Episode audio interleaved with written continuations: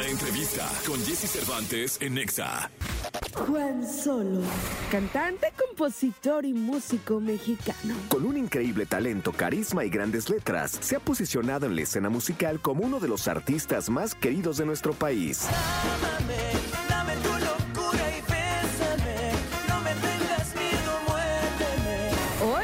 Aquí con Jesse Cervantes, Cenexa llega a esta cabina Juan Solo para compartir su música y planes de este año que está arrancando. Manejando pa' la playa y me acuerdo de En vivo, 9 de la mañana, 12 minutos. Empezando, trabajando el año, Juan Solo con nosotros. Gracias por estar aquí, hermano. Mi Jessy, contento de, contento de estar acá.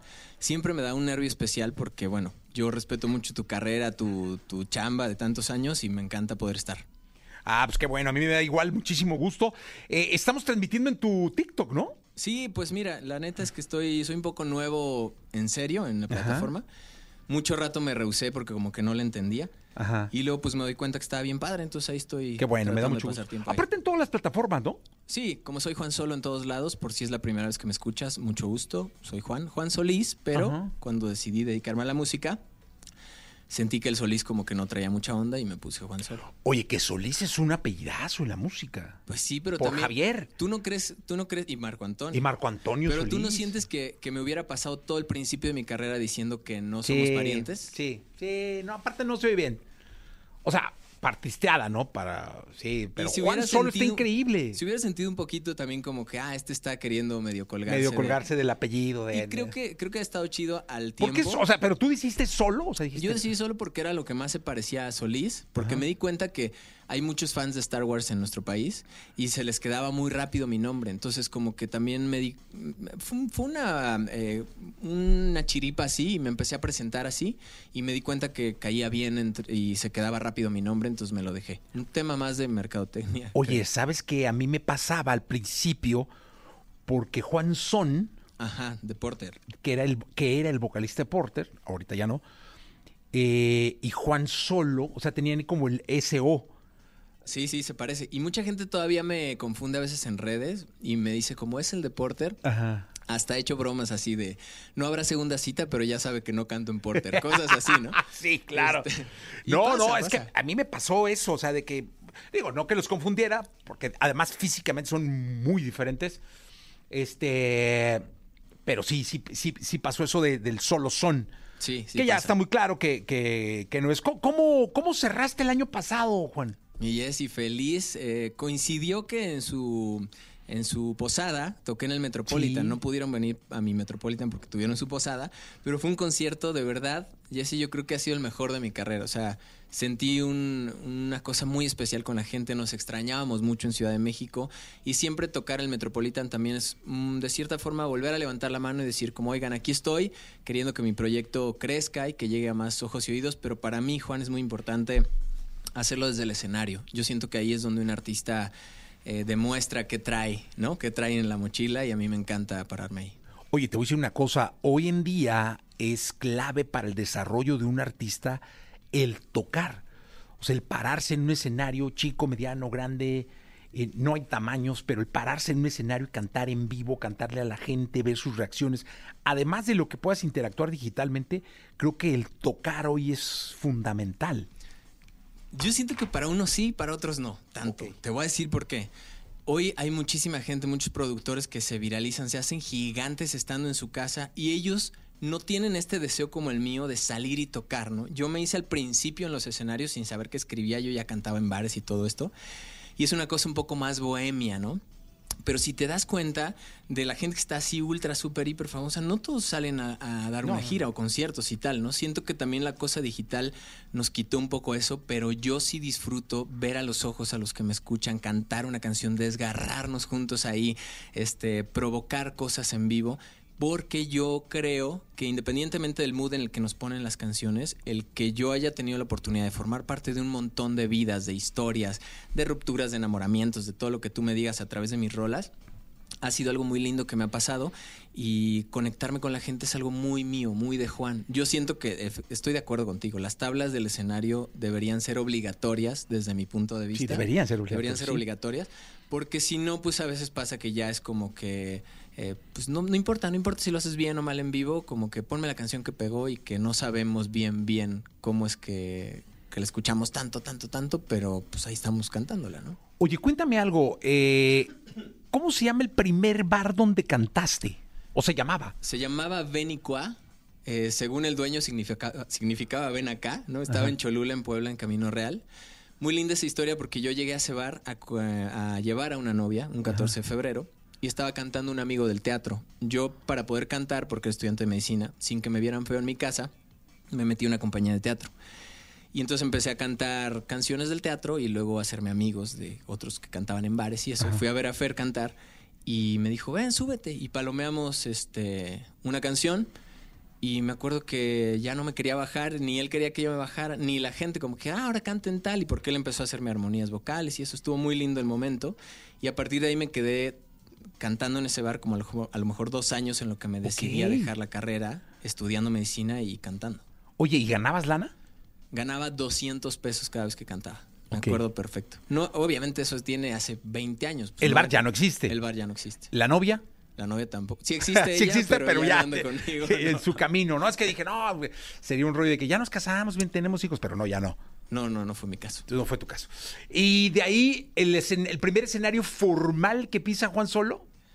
Abriendo un concierto de elefante en la Plaza del Relicario. Me acuerdo perfecto y lo platicaba muchas veces con Rayleigh. Este, porque es muy chistoso. A veces cuando tú vas y te abre algún artista, como que no siempre tienes oportunidad de convivir. Ese día yo sí lo conocí. Tú sabes lo que es conocer a Rayleigh, ¿no? O sea, de repente ver un gigante de dos metros que aparte canta brutal y, y ver su show, me encantó.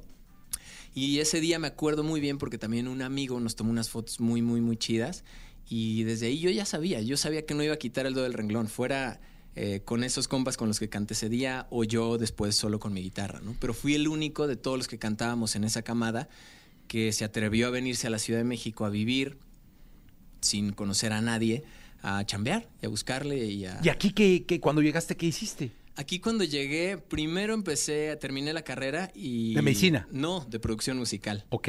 Y entonces eh, luego me hice parte de unos grupos que cantaban en antros. Un antro que era famoso se llamaba Catedral y estaba en la Roma, en la calle de Puebla. Y éramos como siete vocalistas, como que se usaba en aquel momento que hubiera muchos vocalistas. Y yo era uno de esos. Eh, y de ahí empecé a agarrar chambas. Yo solo cantando en antros hasta que llegué a la casona. Y al mismo tiempo que llego en la casona que estaba en Altavista, empiezo a estudiar composición en la Sociedad de Autores y Compositores de México. Y la primera rola que hago para el taller de composición se llama Querido Corazón y es una rola que ha tenido muchísimo jale desde entonces, ¿no? Y se volvió una canción icónica Sí. en, mi, en mi carrera. Y pues a partir de ahí ya lo fui solo como jalando el hilito, jalando O sea, Querido. Corazón fue tu primera canción Fue mi primera canción como Juan Solo, sí. como compositor. Exacto. Y la primera canción que yo escribí solo. Y a partir de ahí luego vino Extranjera, que me llegó a Viña del Mar. Y luego otras canciones pues que ya he, he venido cantando durante los últimos... En febrero cumplo 12 años de aquella vuelta en Chile. Oye, ¿y qué opinas de todos los que hoy en día ocupan, porque el- platicando con Manuel López San Martín, un periodista de Viña del Mar y de una polémica que había ahí, no voy a dar nombres, eh, analizábamos un poco la carrera de los artistas que hoy muchos de ellos están ocupando los primeros lugares globales Sí. y son artistas post pandemia, es decir, son artistas cuya carrera real empezó en el 2021-22. Es decir, tienen dos años. Sí.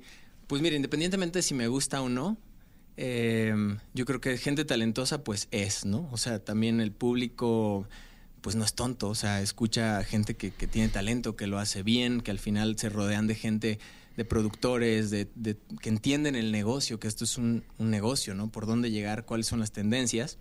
Y yo creo que por otro lado, los que somos cantautores y amamos la canción y todo este trip de la poesía y la metáfora y lo que tú quieras, pues hemos tenido que un poco relegarnos hasta un público que también lo disfruta, que también ahí está, ¿no?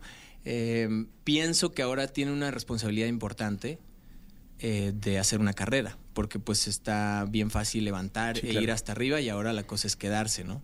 Eh, creo que lo han podido hacer poquitos, a lo mejor Bad Bunny es uno de ellos, y de ahí pues hay muchos OGs que siguen colaborando, ¿no? O sea, Claro. sigue sacando música, Yandel, por ejemplo. Increíble. Entonces creo que ahora tienen la responsabilidad, desde mi punto de vista, de dos cosas.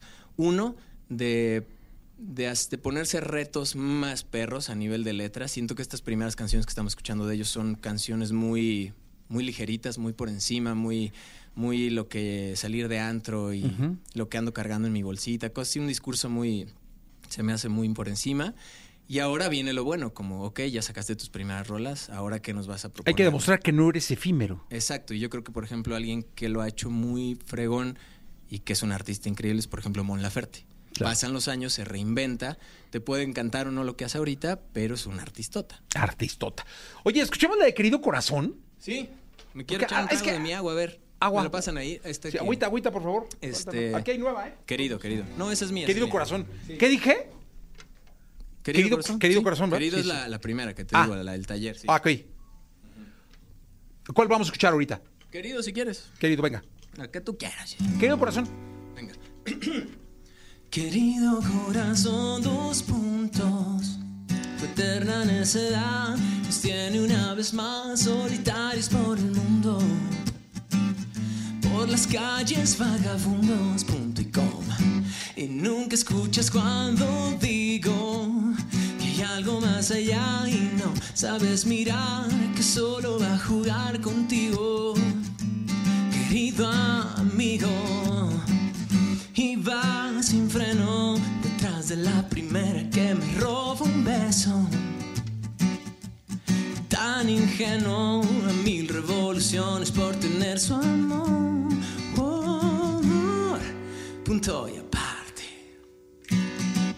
Voy a dejarte encarcelado, guardado en un cajón, olvidado en el mercado. Dentro del cofre de un pirata perdido en una plaza hasta que aprendas tu lección. Quiero vivir tranquilo un rato, por fin dejar de lado tanto estúpido dolor y no correr el riesgo de volver a enamorarme atentamente la razón. Ah, qué bonita canción, Juan. So- Oye, ¿cuál es la canción que en los conciertos más te piden? Yo creo que me piden mucho últimamente, eh, te diría estoy entre tres. Malquerido, A prueba de ti y Ámame. Entre esas tres. Que tú ya sabes que tienes que cantarlas. Ámame, sí. Bueno, las tres, las tres, pero te diría que Ámame es la más, la consentida. o sea, de- que no hay manera, esa es la rola que sí o sí en los shows cierras con esa canción o... Sigo cerrando con esa canción porque haz de cuenta que cuando yo escribí esta rola, qué chistoso que le estoy volviendo a traer a la conversación, la escribí con Mon Laferte. Cuando Mon todavía no sacaba su proyecto, pero mi guitarrista era su novio, pasábamos mucho tiempo en su casa. Le digo, oye Mon, tú que tienes como esta onda andina, no sé qué, ayúdame a hacer una cumbia, porque siento que en mis shows me- la gente no termina de levantarse a bailar y prender. Y escribimos Ámame y luego me junté con mi banda a buscar como que algún motivo que fuera así medio arrabalerón, que Ah, trajera sí, esta sí. cosa de, de beber, de bailar, y el arreglo es increíble. Entonces hicimos el arreglo y luego la empecé a tocar. Y esa canción, Jesse, Antes de grabar. Antes de grabarla, la empecé a tocar. Y esa canción, no manches, o sea, me la han hecho, por ejemplo, en Bolivia, en, en ritmos bolivianos que son tradicionales, como si de repente agarraran, no sé, canciones de otro lugar y las hicieran mariachi. Eh, me la han grabado en Argentina, un- una banda que se llama Banda 21, que tiene más plays que todas las mías juntas, o sea, le va increíble en Argentina.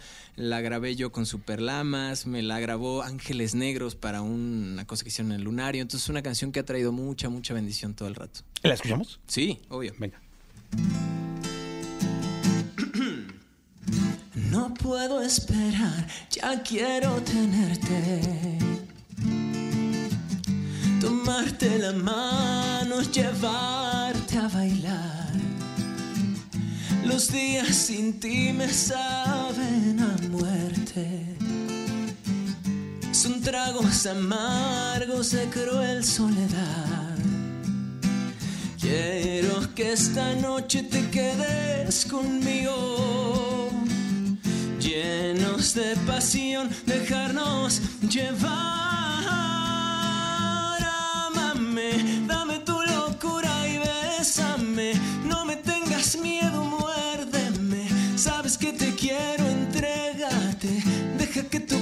sienta que soy tuyo, corazón.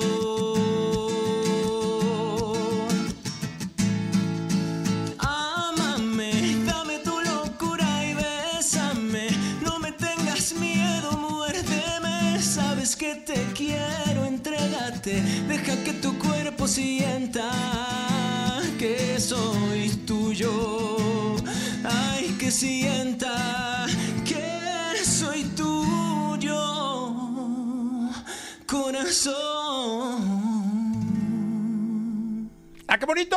Juan Solo con nosotros en esta mañana del lunes, iniciando la semana. Mira, caray, qué bien, me da mucho gusto toda la gente que está saludando de Puebla, de Tlaxcala, de Pachuca, de Toluca, de Querétaro, de Veracruz, acá de la Venustiano Carranza, de la Cuauhtémoc, de Benito Juárez.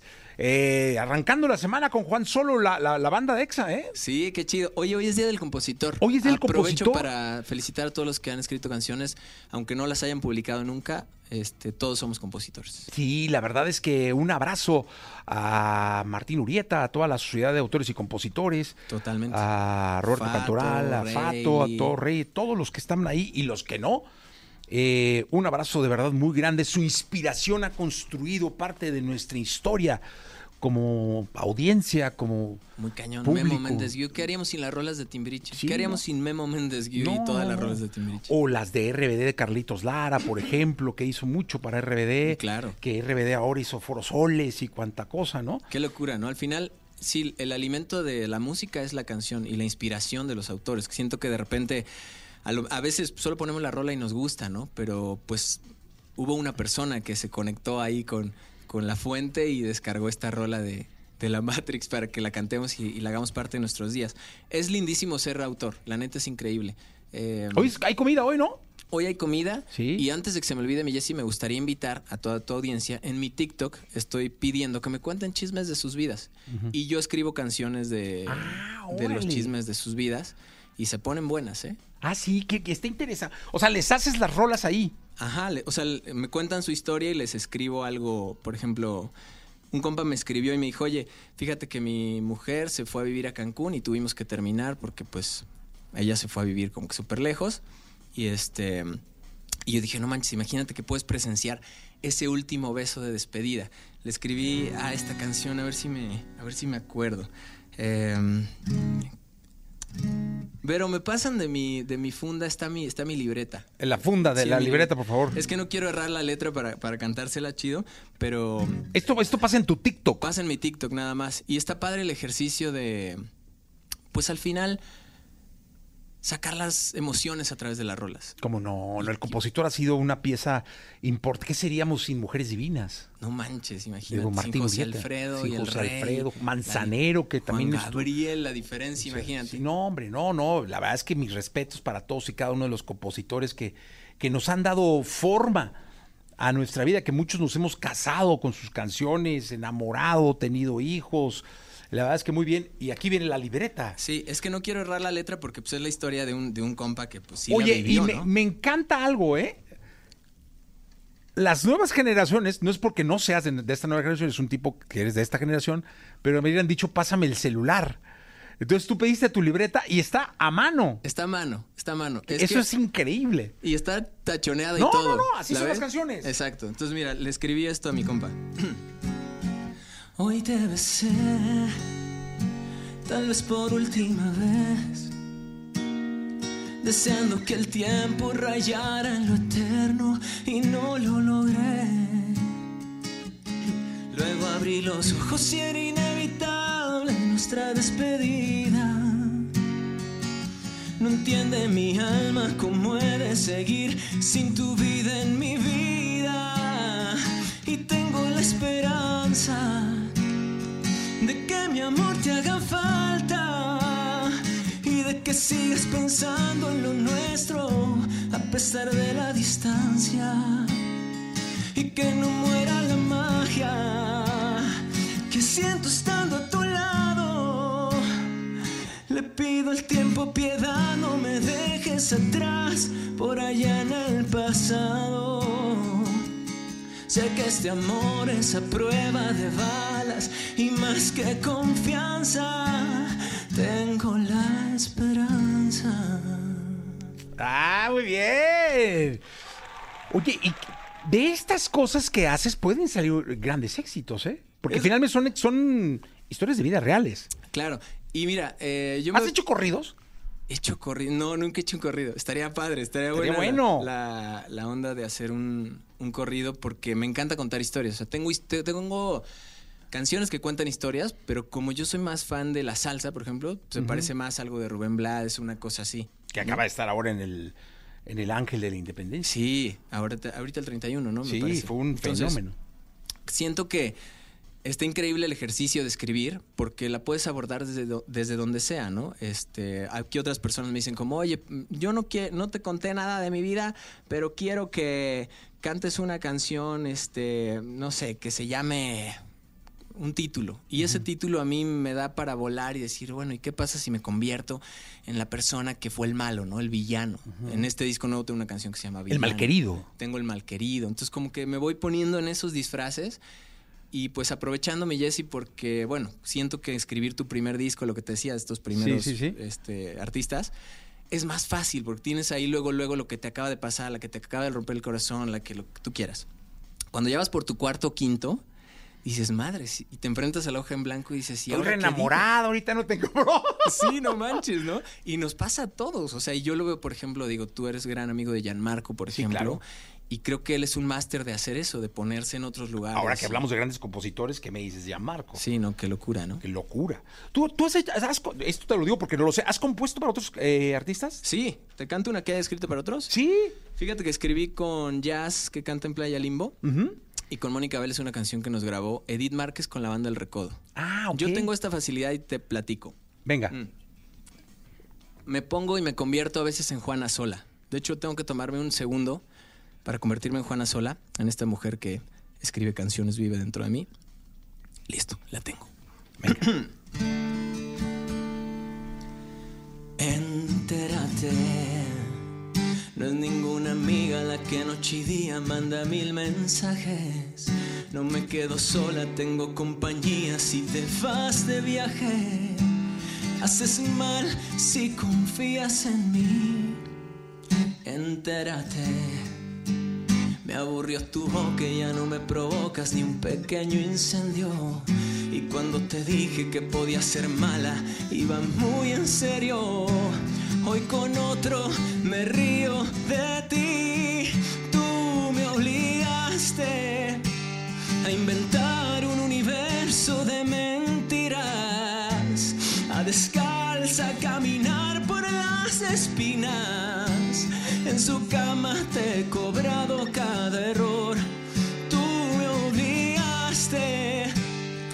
Traiciones me empujaron a sus brazos, me hiciste pedazos. Que no te extrañes y disfruto tu dolor. Ah, oye, qué, qué bonito el tantán, ¿va? Sí, Tran, tran. O sea, no- nos, Sí, está, está maravilloso. Oye, eh, vienen conciertos. eh, vas a Puebla, a la Zara Forum. Cuéntanos de los conciertos que vienen por ahí. A ver, empiezo en marzo la, la gira del Malquerido. Este, arranca en Puebla el 2. Luego el 15 estoy en Pachuca. Luego el 16 estoy en Toluca. Y esta semana se suman otros, otro par de fechitas. Antes de eso voy a tener la fortuna de colaborar y cantar con la Sonora Santanera Ok. el 3 de febrero en La Maraca. Y pues eso también me honra porque imagínate, o sea, yo he cantado sus canciones toda mi vida y ahora que me inviten me honra mucho.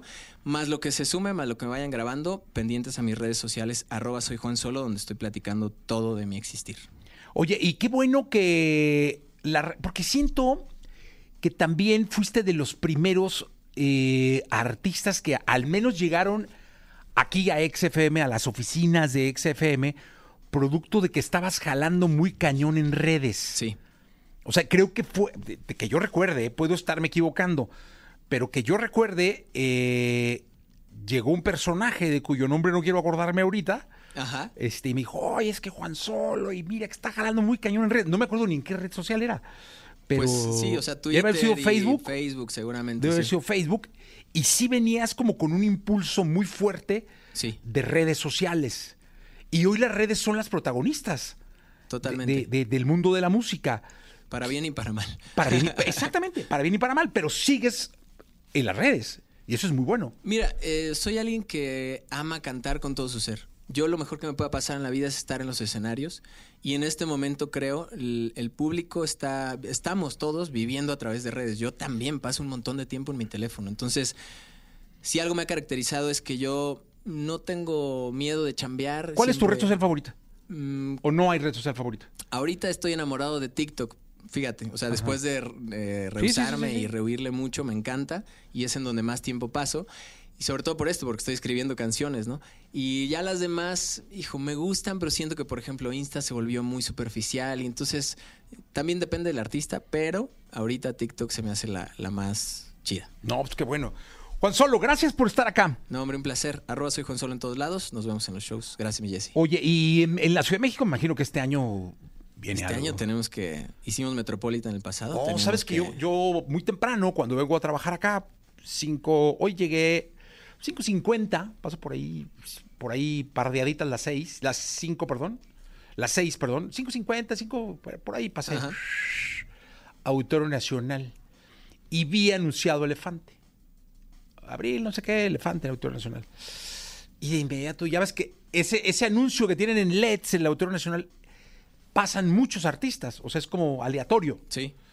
Y entonces estaba yo y dije, ay, en lo que voy pasando ahorita va a salir Juan solo. ¡Hala! Estaría... Y dije, ay, luego tengo boca de profeta. Ojalá esta sea la ocasión. Quítalos, ojalá, nada más vamos a hacerlo. Va, vamos a hacerlo. Vamos a hacer el Auditorio. Nacional. Fa- Falta mucho para el año. Puede ser en diciembre, puede ser en noviembre. Cerrado. No, pero hay que, hay que trabajar para hacerlo. Aquí Feliz. ya sabes que siempre estaremos de la mano contigo. Y show hay, ¿eh? La gente que ha venido a los conciertos lo sabe. Entonces, porfa, acérquense a mi música. Estoy seguro que tengo una rola que se puede volver parte de su historia. Estoy seguro también. Gracias, Solo. Un abrazo a todos. Bye. Gracias. 9 de la mañana, 38 minutos. Continuamos. Me he vuelto a formar en la fila de los malqueridos,